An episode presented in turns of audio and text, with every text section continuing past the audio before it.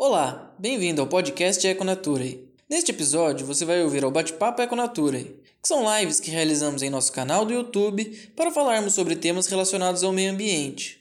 Lá no canal tem também muitos outros conteúdos, como séries temáticas, vídeos educativos e palestras e eventos que organizamos. Para acessar e seguir nosso canal e nossas outras redes sociais, basta procurar por Econature. Aproveite e tenha um bom episódio. E aí, pessoal, boa noite.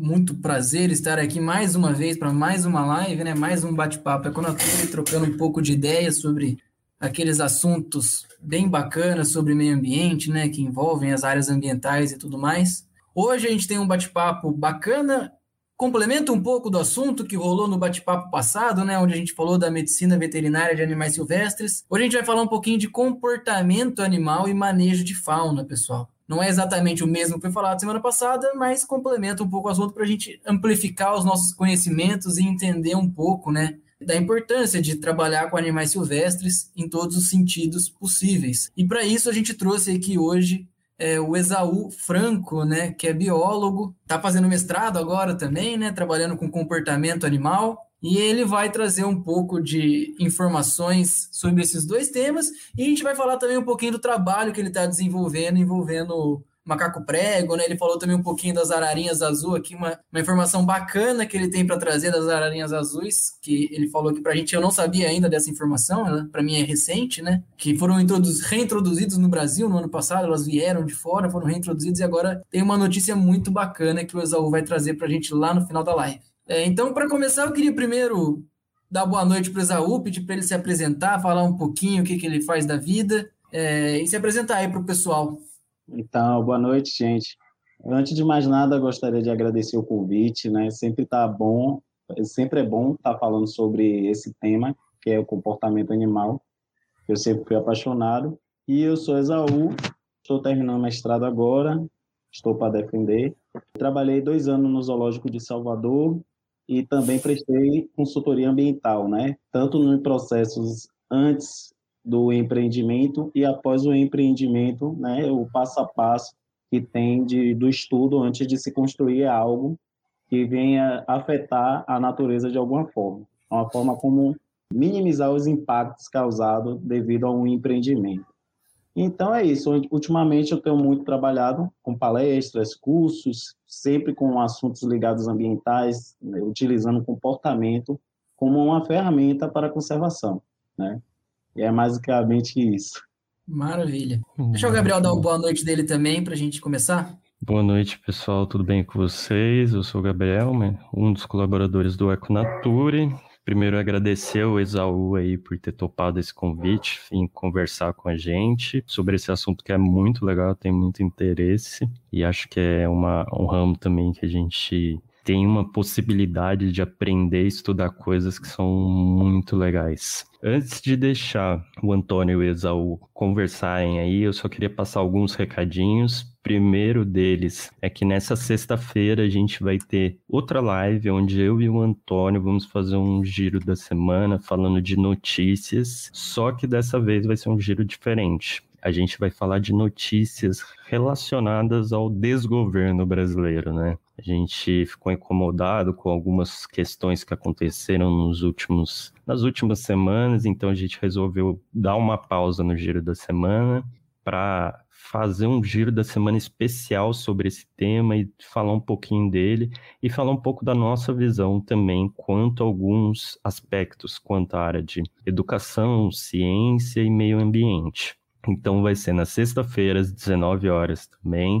E é só acessar aqui o canal que tem o link, vai ser divulgado nas nossas redes. Então a gente conta aí com a presença de vocês. Além disso, uma coisa boa também, na sexta-feira a gente vai estar lançando uma cartilha também, uma cartilha nova falando sobre plantas alimentícias não convencionais. Então, quem acompanha a gente aí nas nossas redes sociais vai ter acesso a essa cartilha, é um material gratuito, vai estar lá explicando o que, que é o conceito, tipo, punks, qual é a importância delas e dar alguns exemplos de punks que às vezes não são tão conhecidas e outras que são até mais conhecidas da gente.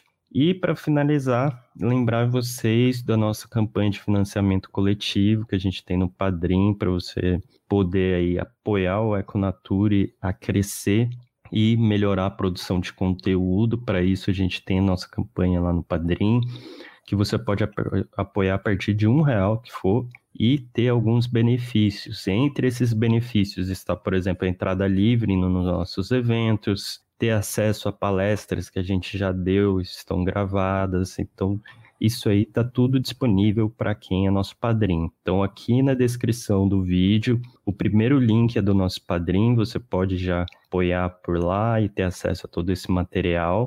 Assim como também, se você quiser ajudar pontualmente a gente, é, você não pode todo mês estar ajudando, a gente tem um PicPay e tem o Pix também, que você pode realizar uma doação pontual. Lembrando que a gente não cobra, não pede nenhum valor específico de doação. É o que você puder ajudar de qualquer forma, já é muito bem-vindo. E quem não pode ajudar financeiramente, pode ajudar a gente divulgando o nosso conteúdo, que já é muito importante, vai ajudar a gente atingir mais pessoas, ter uma, um alcance melhor e assim poder também melhorar o Econature, atingindo mais pessoas e atingindo o nosso objetivo, que é levar um pouco da educação ambiental para o pessoal e ajudar aí a, a mudança de um comportamento também em prol do meio ambiente. Acho que é isso, né, Antônio? Não esqueci de nada, né?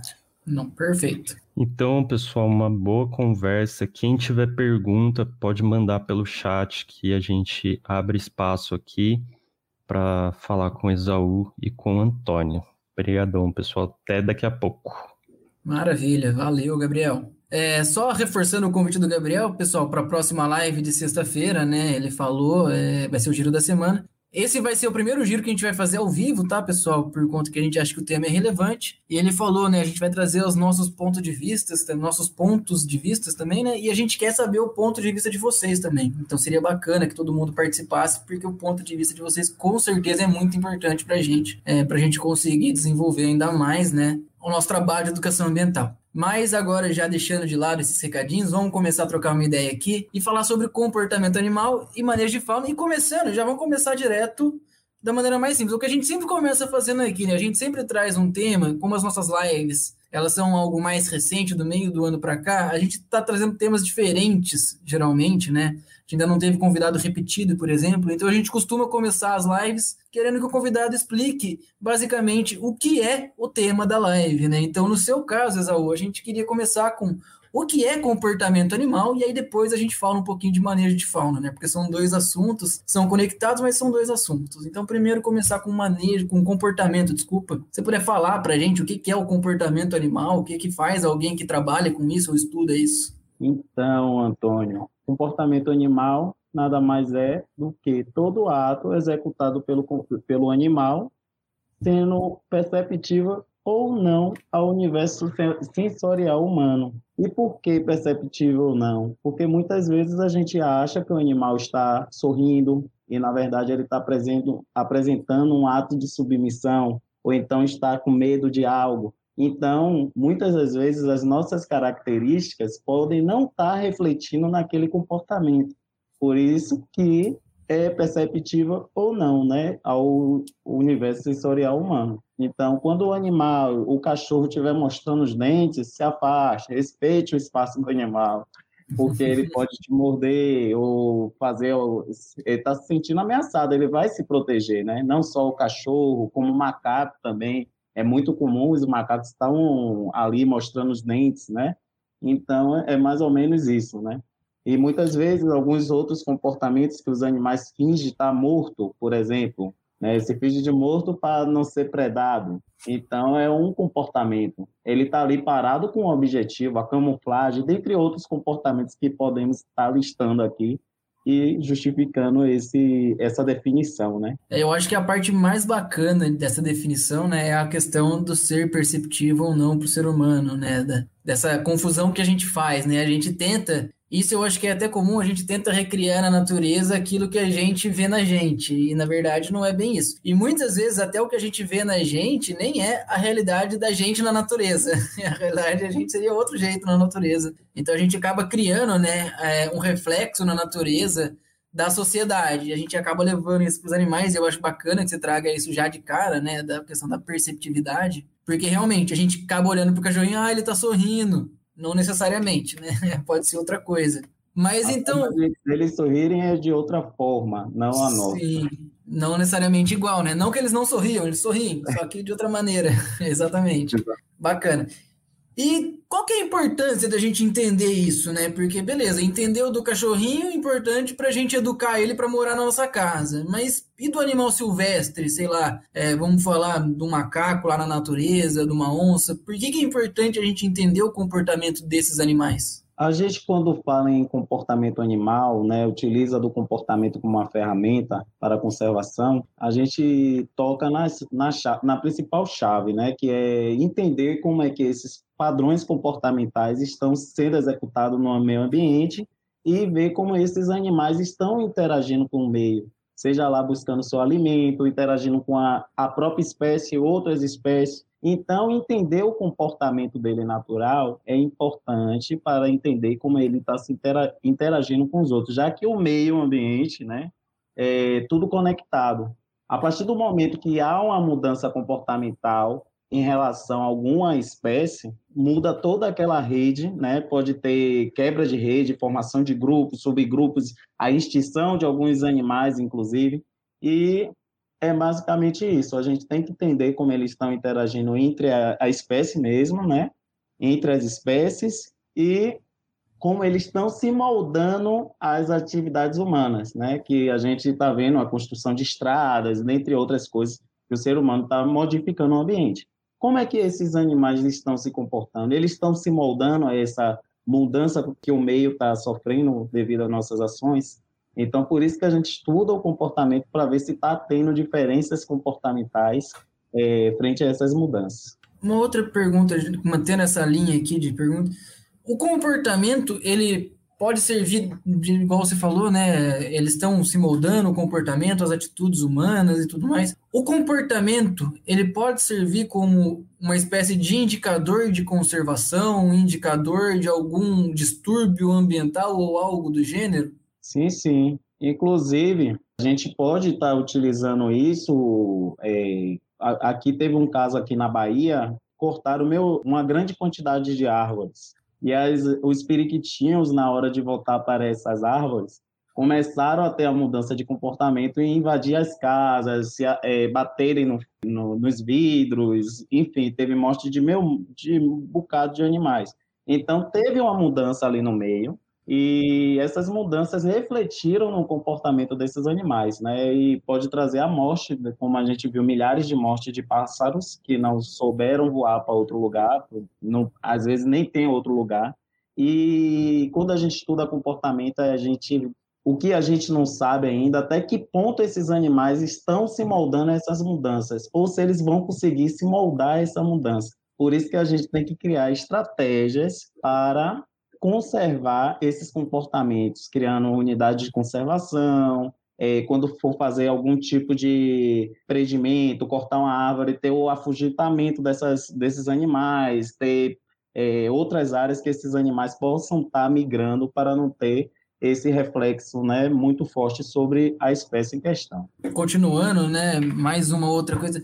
No, há um tempo atrás, eu estava conversando com o Gabriel, eu não sei se a gente fez isso em live, se a gente fez isso em algum, talvez Cine Construção, que é um cineclube que a gente tem aqui também no Econature. Eu não lembro aonde que surgiu essa conversa, mas a gente estava conversando sobre o comportamento dos animais durante a pandemia, o avistamento de mais é, animais, né, selvagens nas cidades. E aí eu lembro que o que estava sendo indicado, né, pelos especialistas é que na verdade não aumentou o número de espécies que estavam invadindo as cidades, que o comportamento dessas espécies não tinha mudado, apesar do avistamento ter sido maior. O que aumentou é que essas espécies tiveram mais liberdade para passear pelas cidades. E aí o pessoal começou a avistar mais, né? Então criou-se uma ideia de que ah, o pessoal saiu da cidade, os animais voltam a dominar. É, mas as espécies em si que estavam aparecendo, era principalmente eles estavam falando acho que do lince, né? Da, da onça, onça parda, que começou a aparecer em um monte de canto aqui na América. E aí eles falaram sobre isso. Você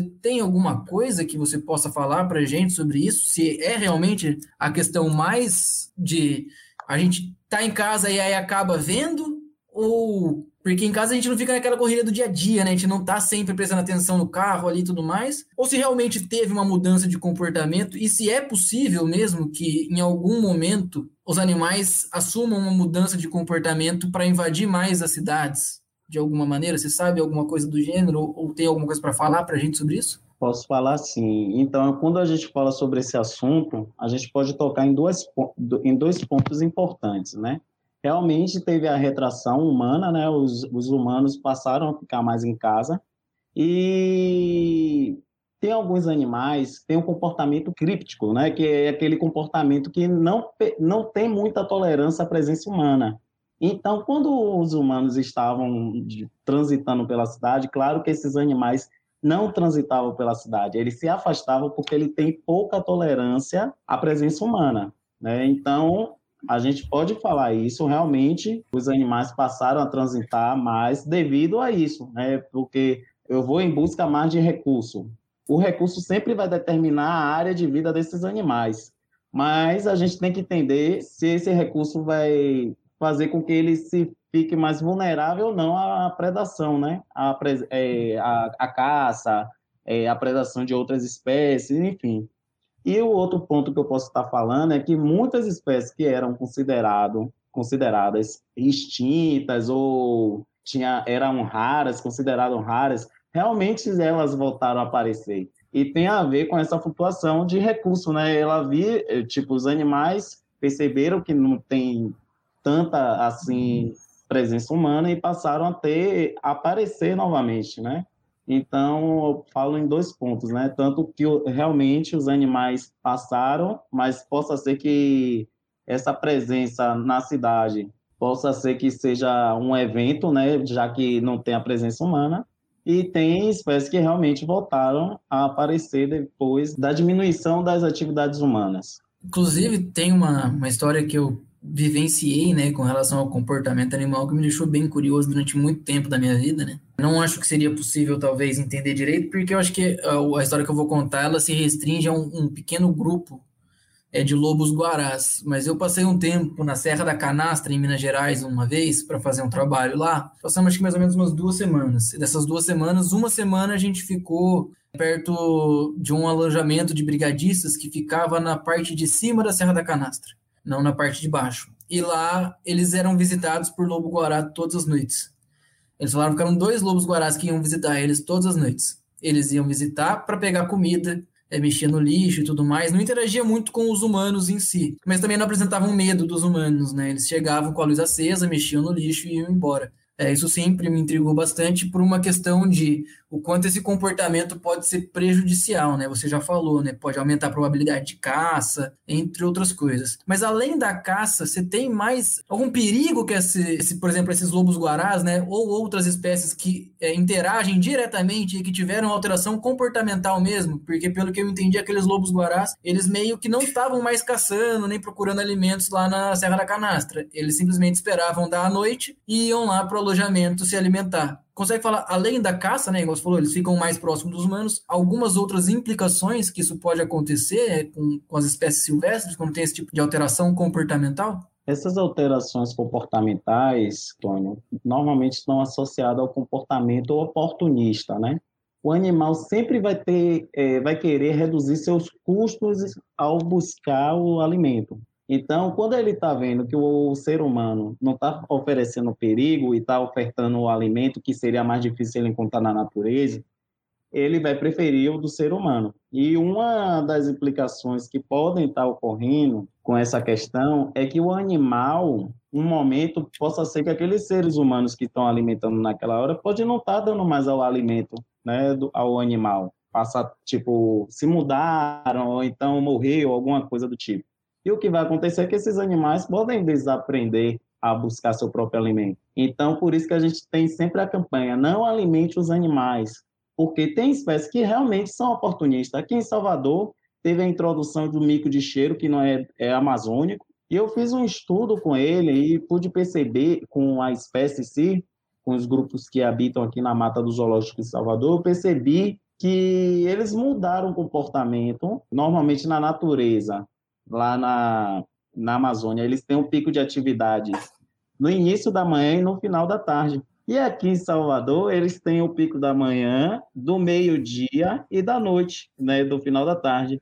E são esses picos que estão associados com a presença e a saída de universitários, né, de, o, o fluxo de uhum. pessoas. E eles sempre estão no ponto de ônibus. O que eu pude perceber também é que quando a mata do zoológico tinha muita diversidade de frutas, é, muita diversidade comparada ao fragmento de mata daqui. Tinha manga, jaca, eles diminuíam a vinda no ponto de ônibus. Então, eles eram oportunistas no momento que não tinha o fruto que eles estavam querendo. Eles não iam em busca, porque macaco pode se alimentar de aves, pode, de pequenos roedores, de pequenos vertebrados em geral, e de inseto e de folhas também, né? Então, eles, eles se adaptaram é, a isso, né? Porque eles são oportunistas, mas é uma, um aspecto negativo para a espécie, né? Porque uma hora possa ser que não tenha pessoa que esteja ali alimentando, como é que esses animais vão se virar? Será que eles vão se adaptar a outra realidade? Fica a questão. Esses lobos guarás eu acredito que sim, porque agora que você falou isso, né, é, me vem à cabeça, os brigadistas na Serra da Canastra, eles não ficam lá o ano inteiro, né, eles ficam mais na época do fogo. Então, provavelmente, esses animais não têm é, acesso a, a, humanos e alimentos de humanos durante o ano inteiro, deve ser só uma época restrita. É capaz que eles tenham se adaptado a isso também, né? E essa época, é a época do fogo, provavelmente é uma época de mais restrição alimentar para eles também, lá na própria Serra da Canastra. Talvez, no final das contas, é, se eles se adaptar, né? Uma boa ideia para um estudo, ó, ir lá ver os lobos guará da Serra da Canastra. Inclusive, é, o lobo guará, 75% da sua dieta é da folha do lobo. De repente, nesse período, da, devido às queimadas, esse, esse, tem a redução desse fruto, que é a dieta principal dele, que é a, a lobeira, que é uma da família da, dos tomates. E eles podem estar, tá, assim, se modificando, né? Sim. Viu que tem a presença humana não está oferecendo perigo eles estão indo lá buscar o alimento. E diga-se de passagem que o alimento da gente não é saudável Exato. para o animal. Então, o alimento da gente, convenhamos que ele mal é saudável para a gente atualmente, né? Imagina para os animais que tem nada a ver com essa história, né? Mas beleza.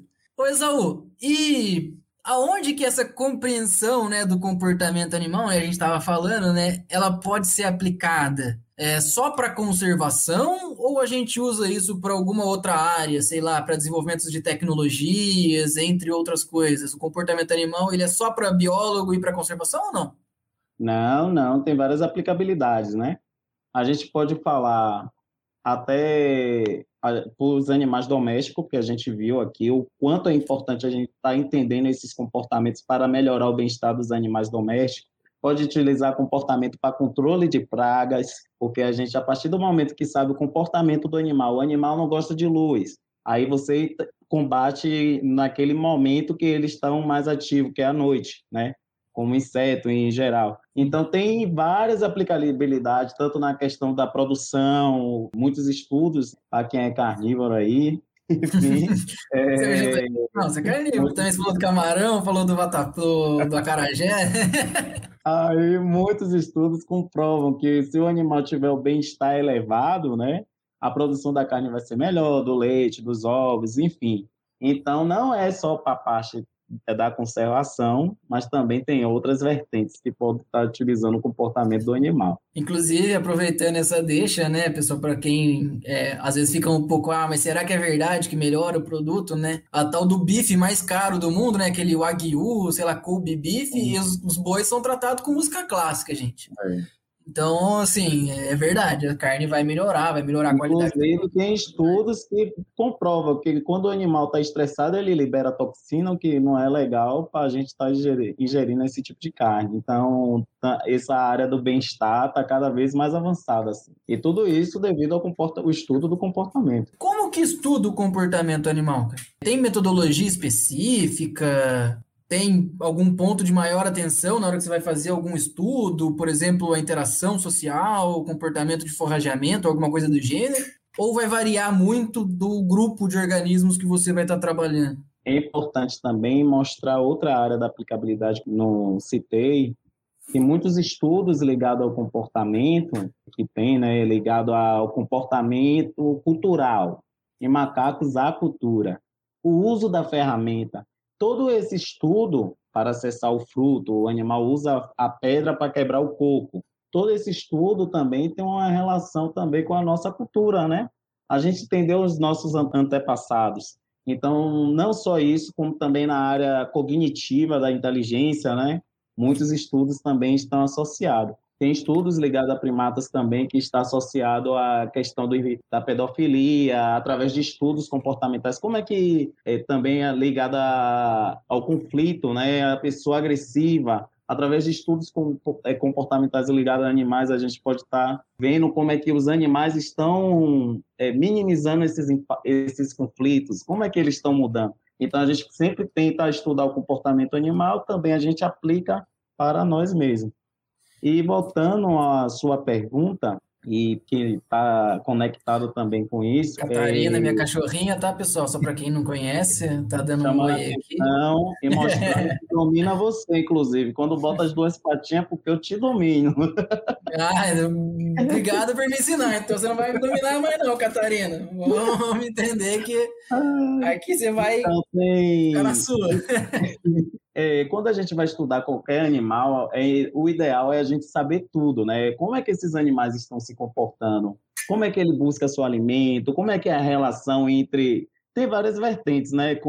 De um indivíduo com o outro. Você viu que a interação social é importante para a gente estar tentando minimizar alguns impactos da nossa espécie, para a gente estar entendendo também como se deu a inventividade humana, enfim.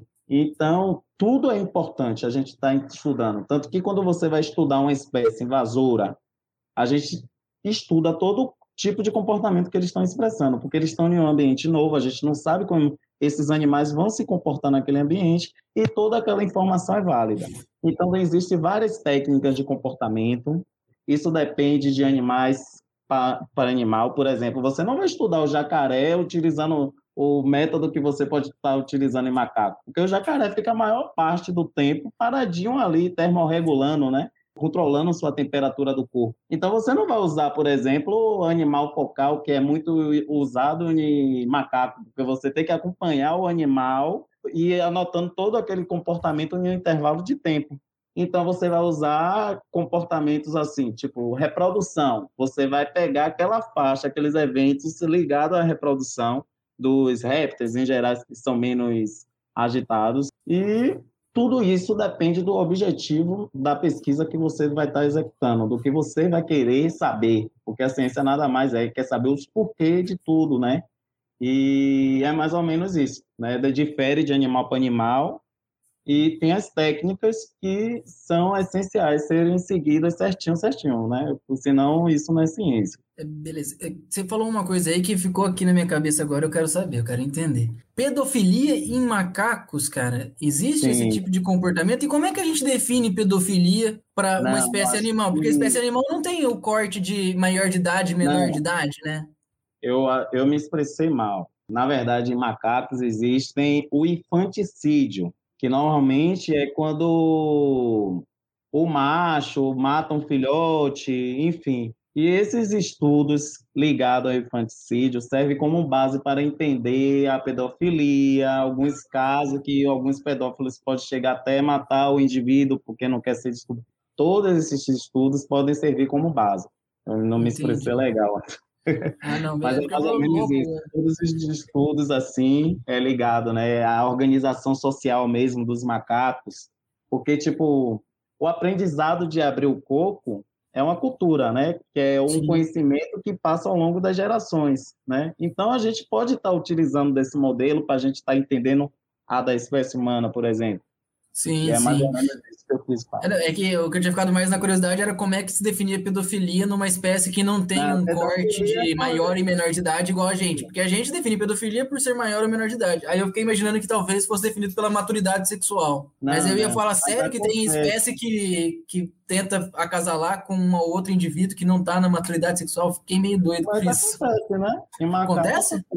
É de um indivíduo mais velho tá pegando o filhote, tentar cruzar, montar no indivíduo, né? Acontece. Inclusive, a monta é, homossexual, heterossexual, tem tudo que você imaginar. Não, é, comportamentos homossexuais eu sei que tem várias espécies animais. Inclusive. Masturbação. É, isso aí eu sei. Tudo isso. isso. tudo eu já tinha visto, e só pelo mesmo.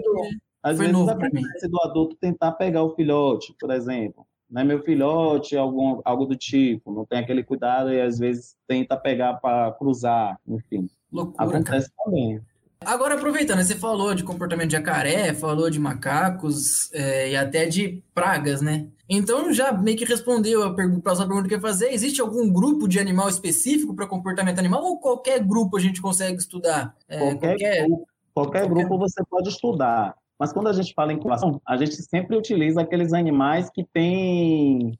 Porque conservação nada mais é do que várias vertentes, né? Tem a questão da apelação, da população estar tá aceitando aquele animal. Macaco sempre é um bom modelo, porque todo mundo acha macaco fofo, é muito parecido comigo. Então a gente utiliza muito macaco para estar estudando, principalmente na área da conservação, porque tem esse apelo, né? A gente chama de fofozoa, né? Os animais que servem como animal bandeira, que é aquele animal guarda, ou animal guarda-chuva. Você está estudando ele, conservando ele, você vai estar tá conservando todos os animais que estão ao redor dele, que não tem tanta apelação como um macaco. Né? Apelação assim, mais atrativo, mais bonitinho. Serpentes é mais difícil você estar tá trabalhando com serpentes, por exemplo, como espécie bandeira, porque Sim. todo mundo tem a questão cultural, todo mundo não gosta de serpente, e tem várias histórias, né? E a gente cabe a nós estar tá desmistificando e mostrando a importância desses animais para a natureza. Mas normalmente é... são animais bonitinhos. Aqui a gente chama de fofofauna. Pelo fofofauna. menos eu conheço como fofofauna. Fofozoa foi no eu começar a usar fofozoa também.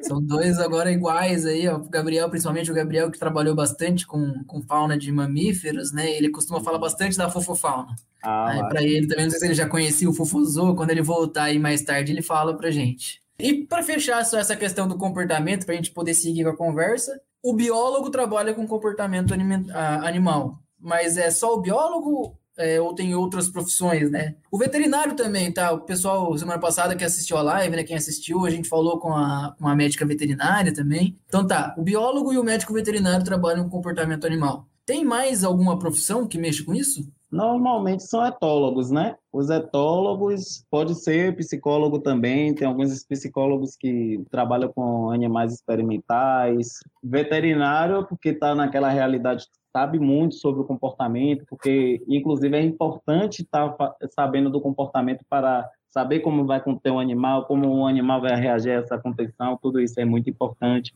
Eu sou tecnista, que trabalha com a produção, como a gente estava falando. Tipo, Sim. será que eles trabalham com a. Normalmente está associado à nutrição. Será que essa dieta vai ser legal para esse animal? Eles começam a observar o comportamento deles. Então, não só biólogos, mas também outros é, ambientalistas também, né? Tem uma noção de comportamento animal. Claro que sempre os especialistas é que vão saber mais, né? Eles vão ter mais propriedade para estar tá falando sobre determinado tema. E adestrador de cachorros, de gatos, eles são biólogos, são médicos veterinários ou você tem um curso específico para adestração de animais? Adestramento, né? Adestração, não, desculpa, adestramento. Normalmente tem cursos associados, né? Mas os que eu conheço, assim, em geral, tem formação na biologia, como o Dr. Pet, que a gente que é famoso, né? O Dr. Pet fez é da USP e tudo, fez a, o mestrado na USP. Então, os que eu conheço, é, normalmente são biólogos, são, né, que trabalham com essa linha de pesquisa. Mas a pessoa pode se capacitar sim, o conhecimento está aí para todos, né? Mas claro que não, você conhecendo um especialista em, ou uma pessoa comum, você vai confiar mais no especialista, porque tem toda a formação e tudo mais. Mas a gente não pode desmerecer outras pessoas também que trabalham nessa frente. Maravilha. Bom, agora que a gente já falou um pouco de comportamento, né? Deu para entender algumas coisas interessantíssimas. Já só nesse pouco.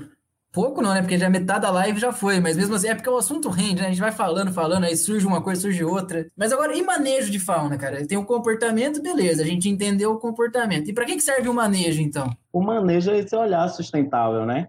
A gente sabe que o ser humano está progredindo, está criando muito mais estradas, criando muito mais é aquela coisa, né? Tá melhorando o seu bem-estar, né? Entre aspas, porque a gente sabe que está tudo conectado. Então, a partir do momento que você quer avançar e não tem esse estudo necessário, que é importante fazer quando vai fazer um empreendimento, construção de estrada e tudo mais, e pode estar refletindo em outras espécies, vai refletir na gente também. Então, quando a gente fala em manejo, a gente sempre fala na questão sustentável. A gente está usando daquele recurso, mas o que a gente está fazendo para remediar, minimizar esses impactos? Né? Então, a gente maneja as espécies, tipo, vai construir em determinada área. Você tem que ter um estudo prévio para saber as espécies que estão ali, se vai ser viável a construção daquele, desse empreendimento ali, é, como é que vai fazer para manejar essas espécies, né? A gente tem que estudar outras possíveis áreas que são parecidas com aquela que o animal está sendo retirado e está deslocando esses animais para as outras áreas e que essas áreas têm a capacidade de suporte. O que seria aquela capacidade de suporte? A capacidade de suporte seria a capacidade daquele ambiente que você vai estar inserindo ter recurso suficiente, tanto para as espécies que já se encontram ali e para, que as que, para as que estão chegando. Então, todo esse estudo é importante na questão do manejo e a gente vê o quanto isso é importante, né?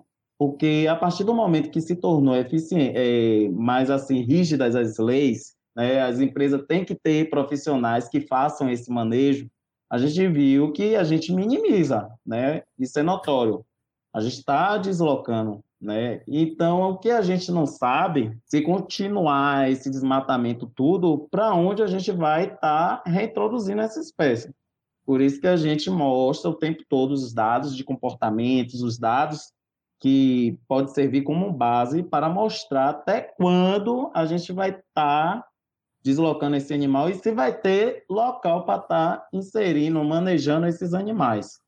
E é muito importante né, o papel do biólogo, do veterinário, do zootecnista, o papel do educador ambiental, então mostrando as diferentes vertentes que pode estar atuando nesse processo. Certo. Eu vou agora fazer uma outra pergunta aqui, que eu gostaria da sua resposta. Eu e o Gabriel, a gente estudou lá na Universidade Federal de Lavras, em Minas Gerais, né? E aí a gente teve... Universidade Federal de Lavras, para quem não conhece, né? A antiga, ela chamava ESAL, que era a antiga faculdade, a Escola Superior é, Agrícola ou de agronomia de lavras, era algo do gênero, ou era de agrícola ou de agronomia. Então, por muito tempo, a universidade foi uma escola superior de agronomia, basicamente. É, a maior parte dos professores, né, são professores da agronomia. Hoje está mudando, logicamente, né, já faz uns 20 anos, 30 anos que teve essa alteração para a Universidade Federal, né, abrangiu mais cursos e tudo mais. Mas eu lembro que quando a gente foi fazer a faculdade, foi fazer um curso de biologia que não tinha evolução na grade do curso de biologia. Olha que coisa bizarra, né?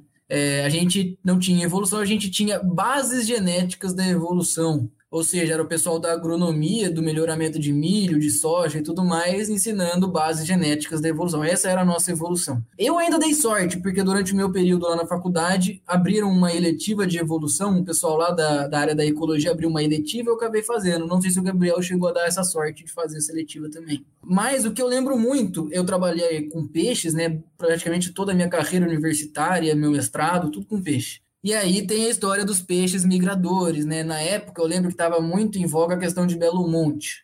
O impacto de Belo Monte para os peixes, né? O comportamento migratório dos peixes, qual que era o impacto. E eu lembro que o professor de genética, né? Professor mais famoso do departamento, ele inclusive tem um prédio com o nome dele, algo que eu acho que até que na época foi muito contestado, porque na época acho que não podia fazer homenagem para pessoas vivas, algo do gênero, sei lá. Mas o cara assim, é famoso na faculdade, tem reconhecimento e tudo mais. E aí eu lembro que ele foi dar esse exemplo. Eu não lembro se eu perguntei, se alguém perguntou, ou se ele foi dar o exemplo por conta própria. Falando que ele achava. É, vou citar aqui com as minhas palavras, tá? Não lembro quais foram as palavras dele exatamente, né? Porque já faz muito tempo. Mas ele falou mais ou menos assim, né? Ah, é um saco esse pessoal aí falando de Belo Monte, porque dá para para proteger os peixes? É só selecionar os peixes que não têm o comportamento migratório. É, aí você seleciona geneticamente os peixes que não têm comportamento migratório e mantém a espécie. Você cria de que a variedade daquela espécie, né, que não vai migrar e não vai subir. Eu sei que isso é, assim, pelo menos até hoje, por tudo que eu conheço, é impossível de se fazer, tá? É, mesmo o cara sendo muito bom, né? Ele queria fazer com, fe... com peixe o que ele faz com feijão. E aí eu quero perguntar uma coisa para você. Comportamento é genético? Não é genético? É mais ou menos genético, mais ou menos não genético? Como é que é a história do comportamento? É, especialmente para essa questão do manejo, né? Porque, é, no caso, ele está falando de manejar espécies, né? Para conseguir selecionar e conseguir depois poder produzir hidrelétricas à torta e à direita sem, sem ter problema com fauna.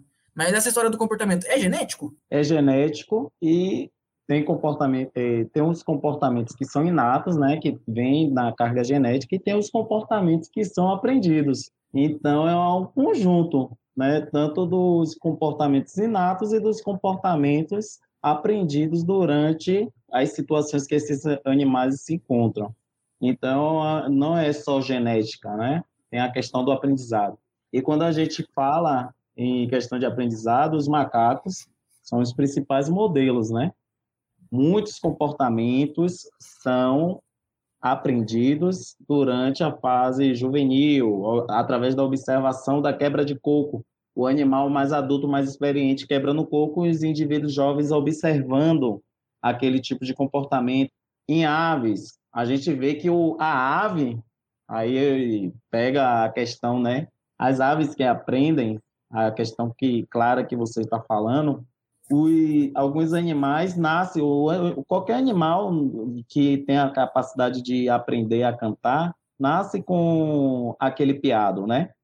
Na verdade, ele vai se aperfeiçoando através da escuta do tutor, que são aqueles indivíduos mais experientes.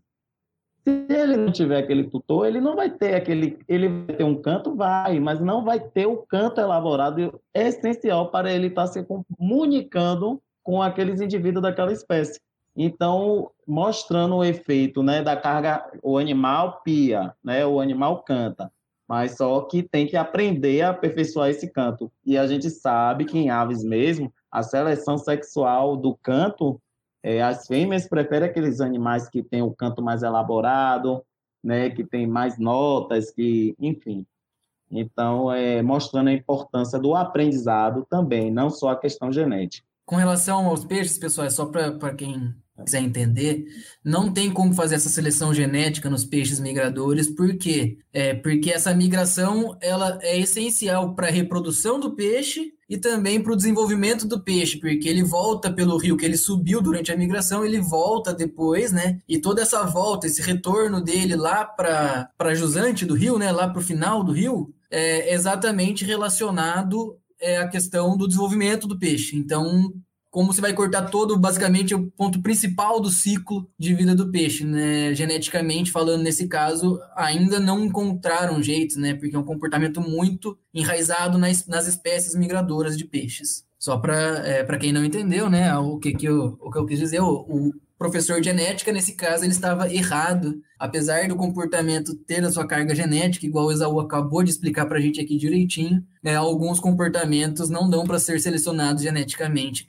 como nesse caso. É, mas voltando a falar então de manejo, né? Você falou de manejo de fauna, especialmente para conservação. Você falou da, do manejo da fauna é, nos ambientes naturais. Mas o manejo de fauna, ele ocorre só em ambiente natural? Ou a gente também tem que fazer manejo, sei lá, em cativeiro, em algum outro tipo de, de situação? O manejo acontece das duas formas, tanto no ambiente natural como no cativeiro, que é sob os cuidados humanos, e a gente pode estar tá utilizando desse comportamento que seria natural, né, que a, através dos estudos que são realizados em vida livre, né, que é na natureza, a gente pode estar tá tentando é, resgatar esses comportamentos naturais em cativeiro através do uso de enriquecimento ambiental, aí tem toda a questão de bem-estar, o animal acaba aprendendo alguns comportamentos que seriam naturais devido a esses enriquecimentos ambientais que são nada mais do que desafios para estimular o animal a executar aqueles comportamentos que seriam naturais. A gente também tem a criação de animais, não só eu falo em zoológico ou entidades semelhantes, também tem em laboratórios, tem os testes, né, laboratoriais e tudo mais. Então é mais ou menos isso. Beleza. E assim, você falou daí da conservação na natureza, da conservação, falou do enriquecimento ambiental, eu acho bacana falar um pouco sobre enriquecimento ambiental, também aproveitar essa deixa, né? É, acabei de lembrar que você falou sobre isso. Enriquecimento ambiental. Para pets em casa, enriquecimento ambiental é possível? É recomendado? Como é que é? É recomendado. Para quem tem um cachorrinho, por exemplo, para a Catarina aqui. É, é recomendado. e lembrando que enriquecimento ambiental a gente pode estar utilizando da criatividade, nada mais do que é isso. E também é importante a gente estar mudando, porque enriquecimento nada mais do que algo novo. Se você deixar a bolinha, por exemplo, todos os dias lá, animal vai saturar. A gente, na pandemia, por exemplo, se a gente não tiver fazendo coisas dentro de casa, mudando coisas dentro de casa, criando, a gente acaba se estressando, a gente fica com humor ruim. A mesma coisa acontece com o animal.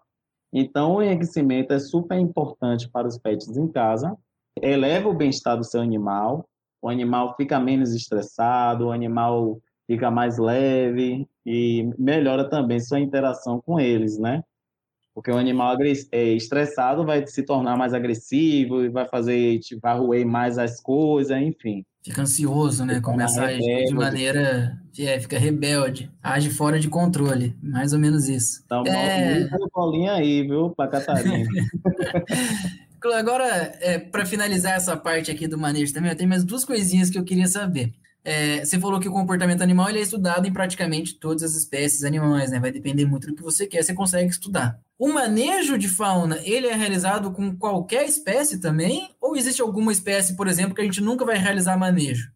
É tirando casos assim, por exemplo, sei lá, uma espécie abissal lá do oceano. Óbvio, a gente não vai realizar manejo, mas é porque a gente nem tem contato com a espécie. É muito difícil, mas. Mas tirando isso, existe alguma espécie que a gente não vai fazer manejo porque não precisa, porque não é importante ou por algum outro motivo? Normalmente, a maioria das espécies a gente faz, né? Porque quando a gente faz é porque está tendo tráfico de animais silvestres, inclusive é o maior, né, o terceiro maior tráfico de, que existe. Só perde por de drogas e por de armas. Então, normalmente são serpentes, são meio mundo de aves, né? As aves sofrem muito, os mamíferos também sofrem com esse tipo. Então é difícil você falar, ah, tem uma espécie que não acontece, né? A maioria, a maioria acontece. Normalmente, aquelas que são mais agressivas, como é, os grandes felinos, é mais difícil acontecer, né? De estar tá ali tendo um contato e tudo mais por causa da agressividade do animal. Mas é, acontece. Então, tem animais que acontecem mais, outros não. E é, o que não acontece são aqueles animais que são sensíveis, né? Como você falou, animais abissais, é, baleia, como é que o traficante vai traficar uma baleia? Tem que ter uma mega estrutura. Então, tem alguns animais que são mais complexos.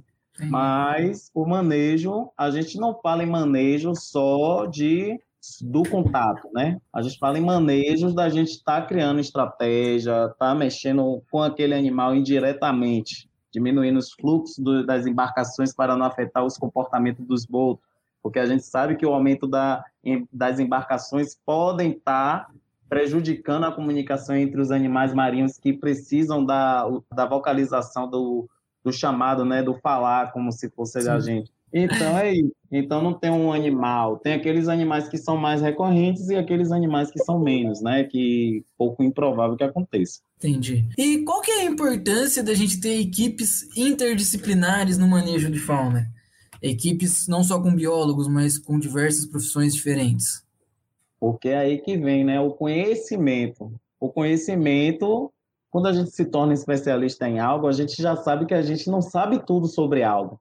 E quando a gente tem menos conhecimento referente das outras áreas, ainda é pior. Então, a importância da interdisciplinaridade na questão comporta eh, em comportamento e conservação é super importante porque o zootecnista, por exemplo, vai saber da dieta do animal, vai estar tá ligado a esse conhecimento que foge um pouco da minha especialidade.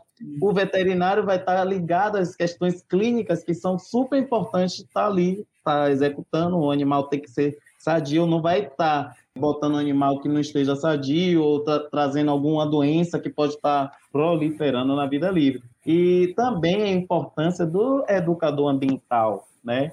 não só do educador, para mostrar a importância daquele animal para aquele ambiente, a trazer alternativas. Se o animal, por exemplo, eu trabalho com macaco, aqui no litoral norte da Bahia, a pesquisa eu trabalho com eles. Eles quebram os artefatos de pesca dos pescadores, né? Então, por que eles quebram? Para pegar as iscas. Porque macaco é oportunista. Eles querem o alimento de maneira mais fácil. Então, eles quebram com isso intuito. E o que a gente pode estar tá trazendo? Aí vem a questão da observação de animais, né? Os, as pessoas pagam para ir observar os animais na natureza. A gente pode ver com aves, a gente pode ver no Pantanal o pessoal pagando para ir ver as onças na natureza. Então, a gente está trazendo uma alternativa para a comunidade local, porque quando a gente mexe financeiro, ninguém quer que mexa no bolso, né? no dinheiro. O pessoal vive da pesca, então a gente tem que criar alternativas. E também a importância, o turismólogo é importante porque tem a, a, questão da quantidade de pessoas que podem estar levando, não pode ser muita gente, tem a, a questão da capacidade de suporte do ambiente, entendeu? Então, para não afetar muito né, a, a área, também tem a questão das universidades, né, a ciência comunicando todo aquele trabalho comportamental com a sociedade. A sociedade também está abraçando, a sociedade protegendo aquela espécie naquele local. É, tem os, a questão dos filmes, né, que pode estar tá utilizando. A gente viu o filme Rio, tratando de duas espécies extintas, é, ameaçada à extinção, e uma que é extinta, a ararinha azul e a arara de Liar, é, L-A, né? Lear. Liar. L-E-A-R. Se fala é. Liar ou Lear, eu já não sei. Liar. É. Eu falo Lear. Me deu um branco aqui. Coisas do ao vivo. E então é isso mostrar a importância que é, é muito importante ter essa conexão né, de áreas, né, de várias vertentes, não só dos especialistas, como também da comunidade local, né, tá protegendo aqueles animais. Bacana.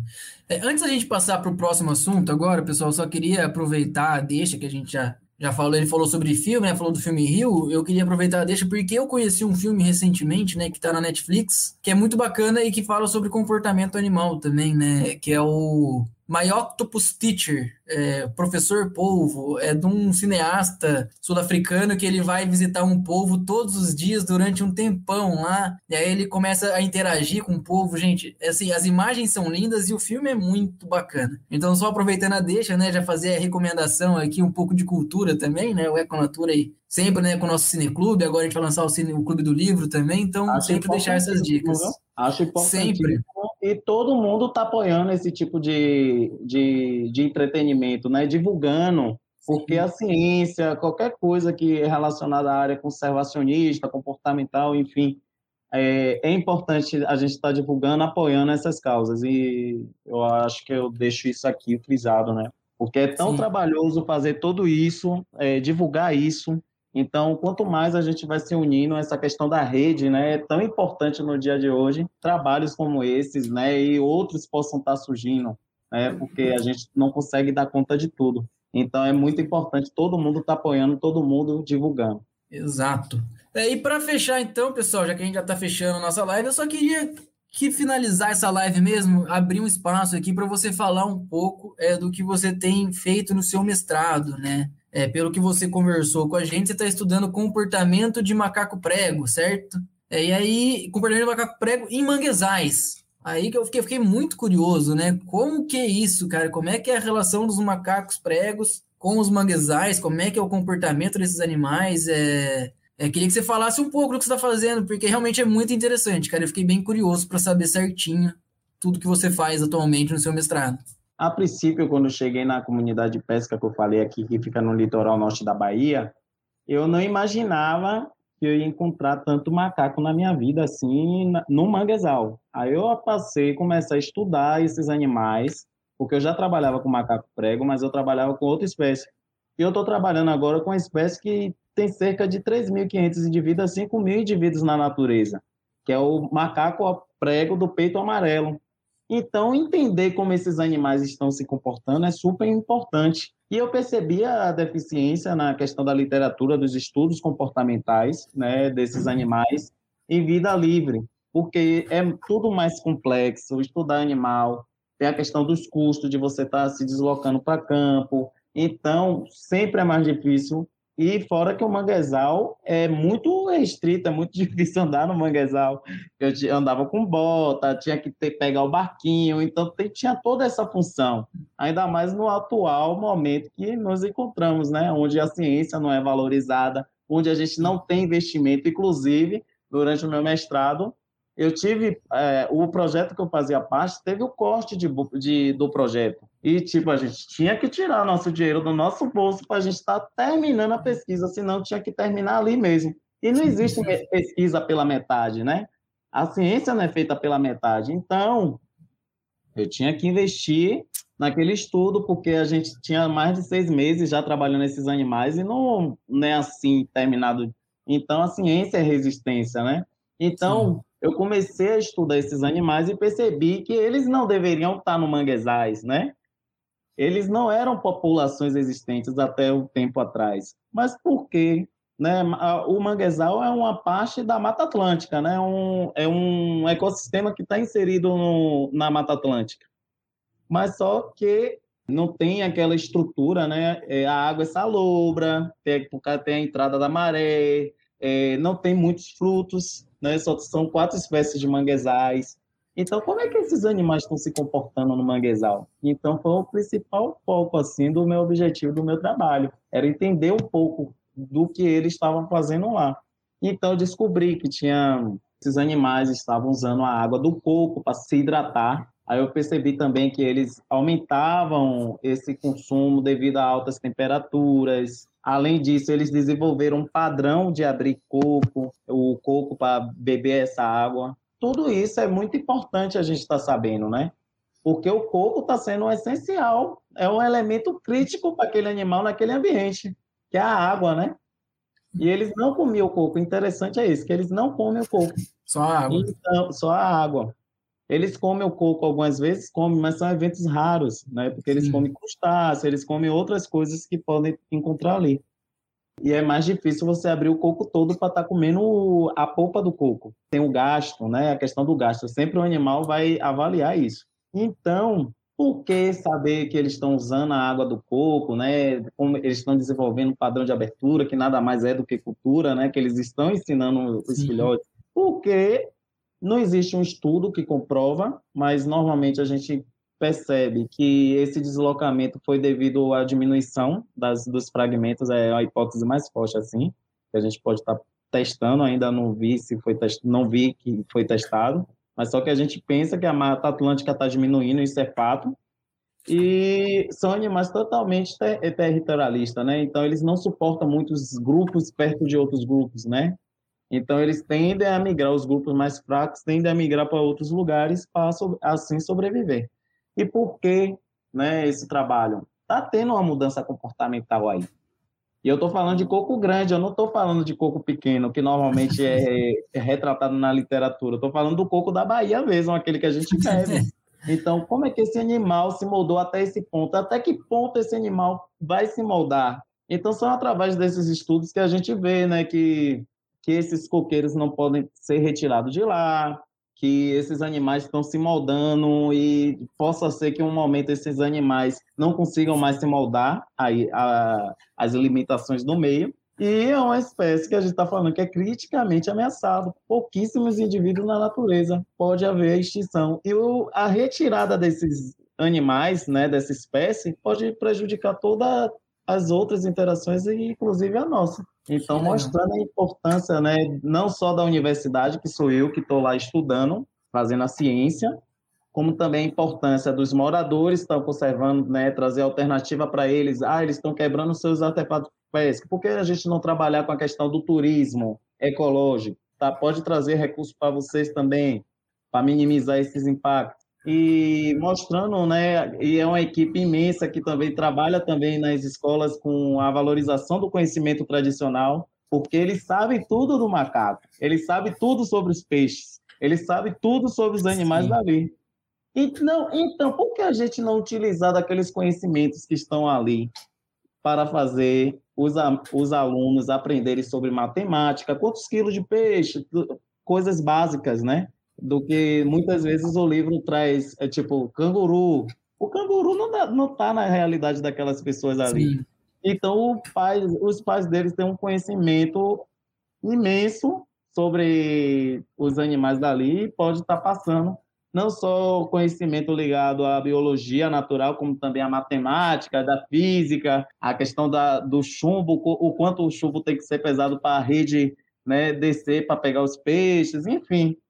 Então, mostrando a importância, né? Tipo, eu fui lá para estudar os macacos, mas acabei na escola cantando xoxo, a cada macaco no seu galho, xoxo, Eu não me canso de falar, o seu galho é na Bahia, não há, e não em outro lugar, mostrando a importância daqueles animais também para a é, disseminação de serpentes, controles né, de serpentes, que eles comem serpentes também, tem também questão de roedores, enfim, mostrando a importância ecológica para aquela comunidade daqueles animais. Que antes ele só via que tipo só destruía tudo e não tinha, né, essa ideia o quão ele é importante para aquele ambiente. Ah, bacana demais, cara. Essa questão do macaco prego no mangue, realmente eu fiquei curioso. É interessante saber que eles estão se adaptando, né? É mais um motivo para conservar os mangues, né? Os mangues que são altamente impactados no mundo inteiro, né? Tem uma indústria toda da, da carcinocultura, toda que vem degradando muito os mangues. Os mangues não só por conta dos macaquinhos pregos que o Esaú acabou de contar pra gente, mas tem várias espécies que usam os mangues como berçários, é para reprodução ou só para alimentação, e aí elas são altamente impactadas. Os mangues servem como uma primeira barreira de proteção do ambiente terrestre também contra é, entrada de, de água do mar,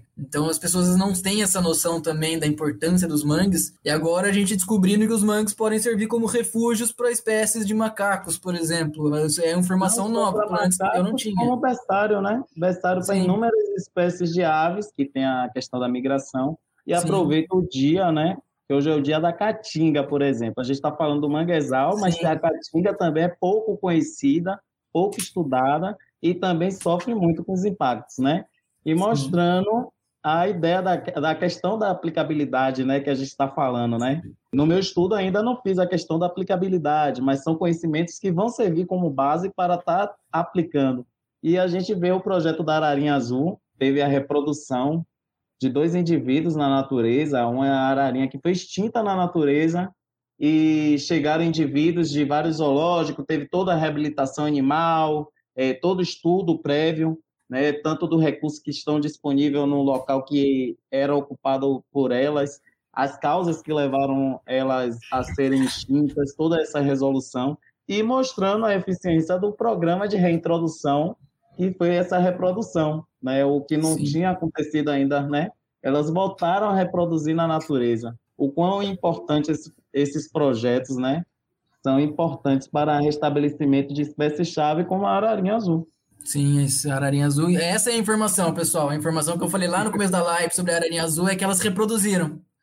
Elas foram reintroduzidas no ano passado, elas chegaram no Brasil ano passado e começou o processo de reintrodução. E de maneira particularmente considero milagrosa, né? Em pouquíssimo tempo já reproduziram, o que não é muito fácil. A gente estava até conversando, fazer reprodução de animais né, em cativeiro ou até reintroduzidos, né? É uma das partes mais difíceis, porque a reprodução é algo que o animal tem que estar tá muito confortável, tem que estar tá muito bem, né, com bem-estar é, bem elevado, bem elevado para que ele consiga é, seguir por esse caminho. Então essa notícia realmente eu não tinha visto ainda, né? O, o Exaú trouxe hoje. Particularmente me encheu de esperança, né? Me deixou bem feliz por causa disso, porque isso é realmente um uma das partes mais difíceis de todo o processo de reintrodução, né?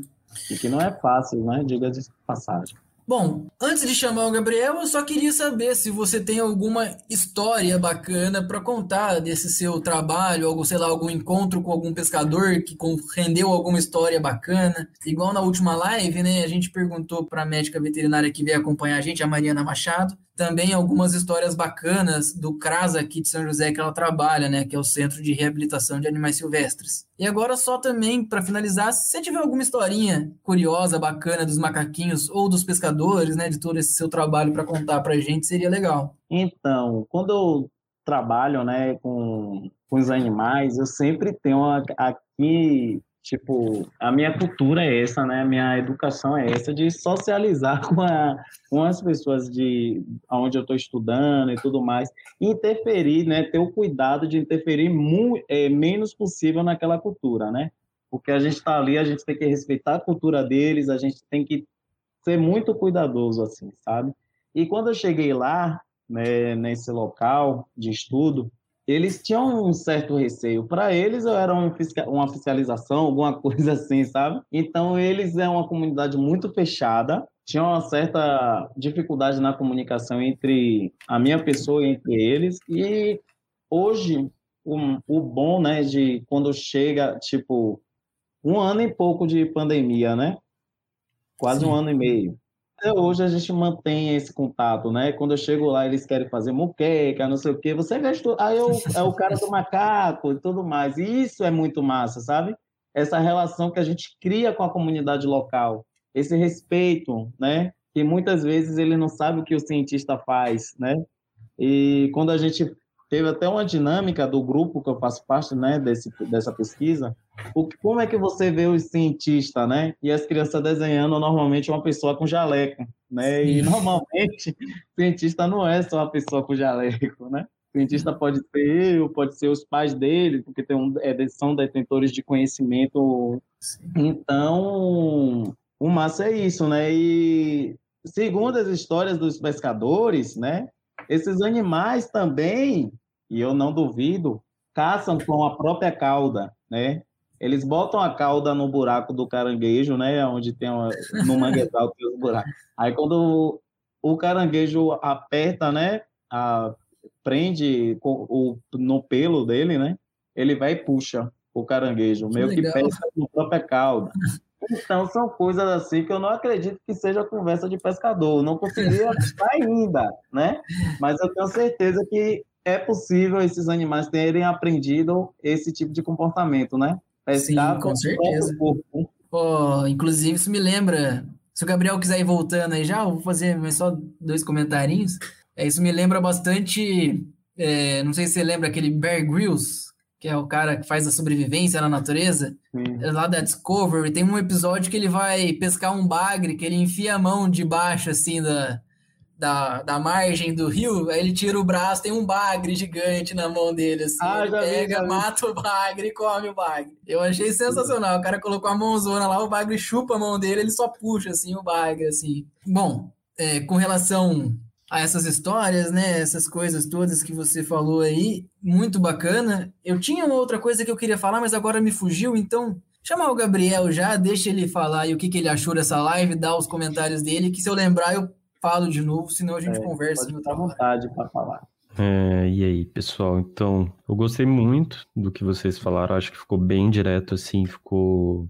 Deu para entender bem que é, né, comportamento, que é manejo, como eles se relacionam e para que é a importância. Acho que uma coisa, talvez, que eu destacaria aí é que o Esaú até chegou a comentar, a questão das espécies invasoras também, a importância do, de entender o comportamento e entender também isso para fazer o manejo, né? Porque saber os impactos também, porque muitas vezes a gente tem espécies invasoras aí, fica quebrando a cabeça com alguns aspectos, mas se você entende o comportamento, seja de busca de alimento, competição com espécies nativas, isso facilita muito mais entender como você pode manejar, né, fazer esse deslocamento de um local para outro de uma forma que beneficie toda a fauna de forma a também não prejudicar o animal, né? Porque muitas vezes o, a espécie invasora não tem culpa em si de estar aqui ou estar num devido lugar. Pode falar. Inclusive, Gabriel, a gente sempre, quando estuda uma espécie invasora, a gente sempre estuda os impactos que elas estão causando para aquela região. E eu pude perceber que também elas sofrem com os impactos, né?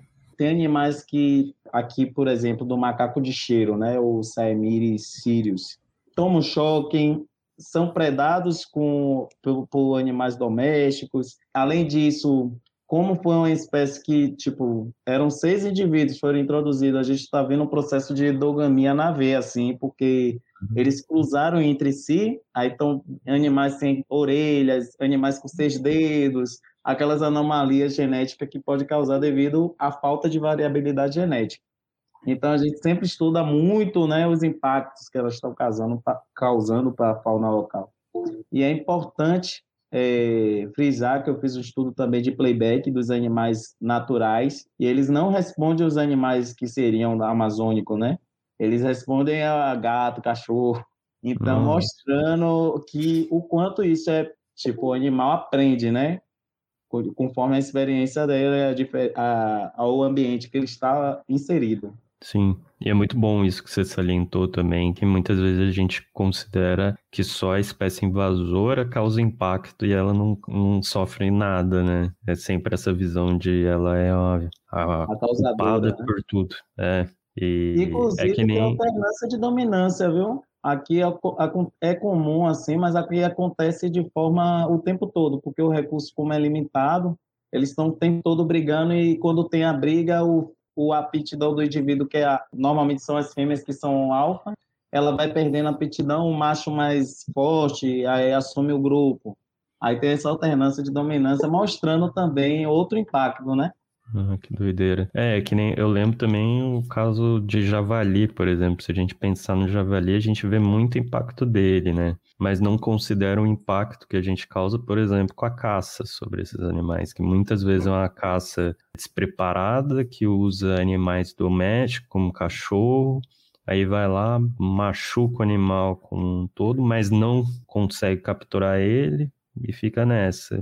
E sem contar que machuca o próprio cachorro também. Eu lembro de um exemplo clássico. Lá no Itatiaia, na parte alta, tinha um mateiro que ele tinha, acho que eram cinco, seis cachorros, ia caçar javali com os cachorros. E num dia o javali atacou o cachorro, abriu a barriga do cachorro, ele não conseguiu matar o javali, o javali ficou todo machucado e fugiu. E aí o que ele fez foi simplesmente pegar os órgãos do cachorro, jogar para dentro, costurar a barriga e o cachorro ainda sobreviveu, apesar desse caso. Então, Nossa. é complicado e é fundamental daí quando a gente vem com a ciência, com os estudos de comportamento para fazer esse manejo adequado e ter aí também políticas públicas, né, que são fundamentais para a gente pensar como manejar, seja espécie invasora, seja espécies nativas ou não. Mas é isso, pessoal. Acho que o papo rendeu muito bem. Foi um Isaú e tanto o Antônio e o Isaú trouxeram contribuições muito legais. É isso aí, então.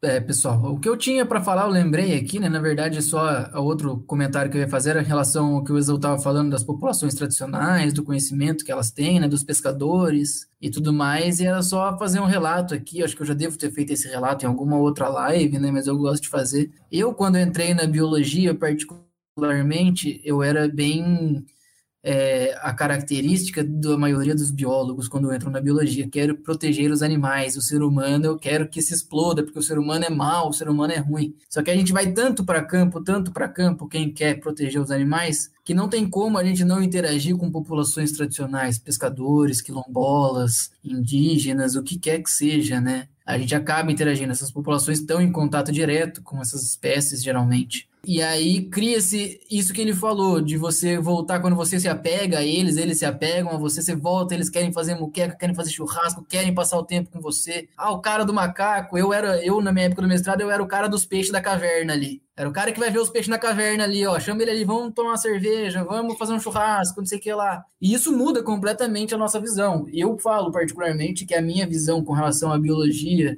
a área ambiental ela é completamente diferente do que era lá no começo. Hoje em dia, é, o que eu vejo dessas populações, é, dessas pessoas, para mim é assim de extrema relevância ao ponto de eu achar que se eu for voltar para a vida acadêmica algum dia, não vai ser para estudar animais diretamente, mas vai ser para estudar a relação de populações tradicionais com a natureza, que eu acho que hoje em dia isso me fascina muito mais do que os próprios animais interagindo entre si, né? Então, só para corroborar, essa parte realmente ela muda a gente. Quando a gente começa a conviver com essas populações e começa a ver é, o dia a dia, a gente entende que eles não são predadores igual é aquela multinacional, que o pescador não é culpado do problema ambiental que ele está vivendo, pelo contrário, ele é o maior preservador que tem ali, né, na maioria das vezes. Mesmo aquele pescador que pesca na época da piracema, por exemplo, que é uma época proibida. Se você for ver, é, esse cara geralmente faz isso por algum motivo muito específico, econômico, mas ele mesmo sabe que aquilo não vai ser bom, ele entende direito aquele sistema todo.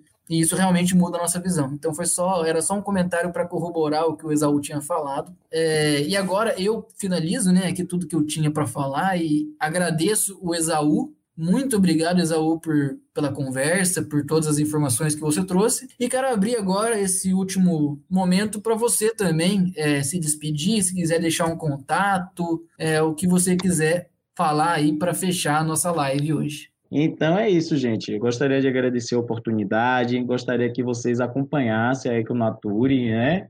Acompanhar mesmo, divulgar, não só no Instagram, como no, no WhatsApp, e também acompanhar meu projeto também com o Exaú, o biólogo Exaú aí no Instagram, fazer a mesma coisa, né? Que assim a gente vai se fortalecendo, a gente vai aumentando a nossa rede e a ciência vai se, se tornando mais aplicada, mais eficiente e chegando não só para essa os cientistas, para a sala de aula, para os especialistas, mas também para a comunidade local, né, a sociedade como um todo. Então é isso que eu tenho a agradecer mesmo e reforçar. Pessoal, só para avisar que os links do Exaú estão aqui embaixo na descrição também para as redes dele. Então, quem quiser conferir, dá uma conferida lá, tem bastante coisa legal, vale a pena. É, agradecer, Exaú, por esse papo foi muito legal, contribuiu muito. É, lembrar também que no domingo essa conversa sai em formato de podcast, o Spotify, todas as outras redes. E falar que vocês tinham sorte de ser o, o menino do, do, macaco e o menino dos peixes da caverna, que eu era o menino da bosta. que eu trabalhava com fezes, fezes de mamíferos. Cortisol, é. ou dieta? Dieta, dieta. Dieta de, de médios e grandes. Tá vendo o cara do Acontece. É, era o cara do cocô. Mas é isso, pessoal. É, então, deixo aqui meu boa noite e agradeço para todo mundo aí que conferiu. Muito obrigado, gente. Tchau, tchau. Boa noite, pessoal. Falou.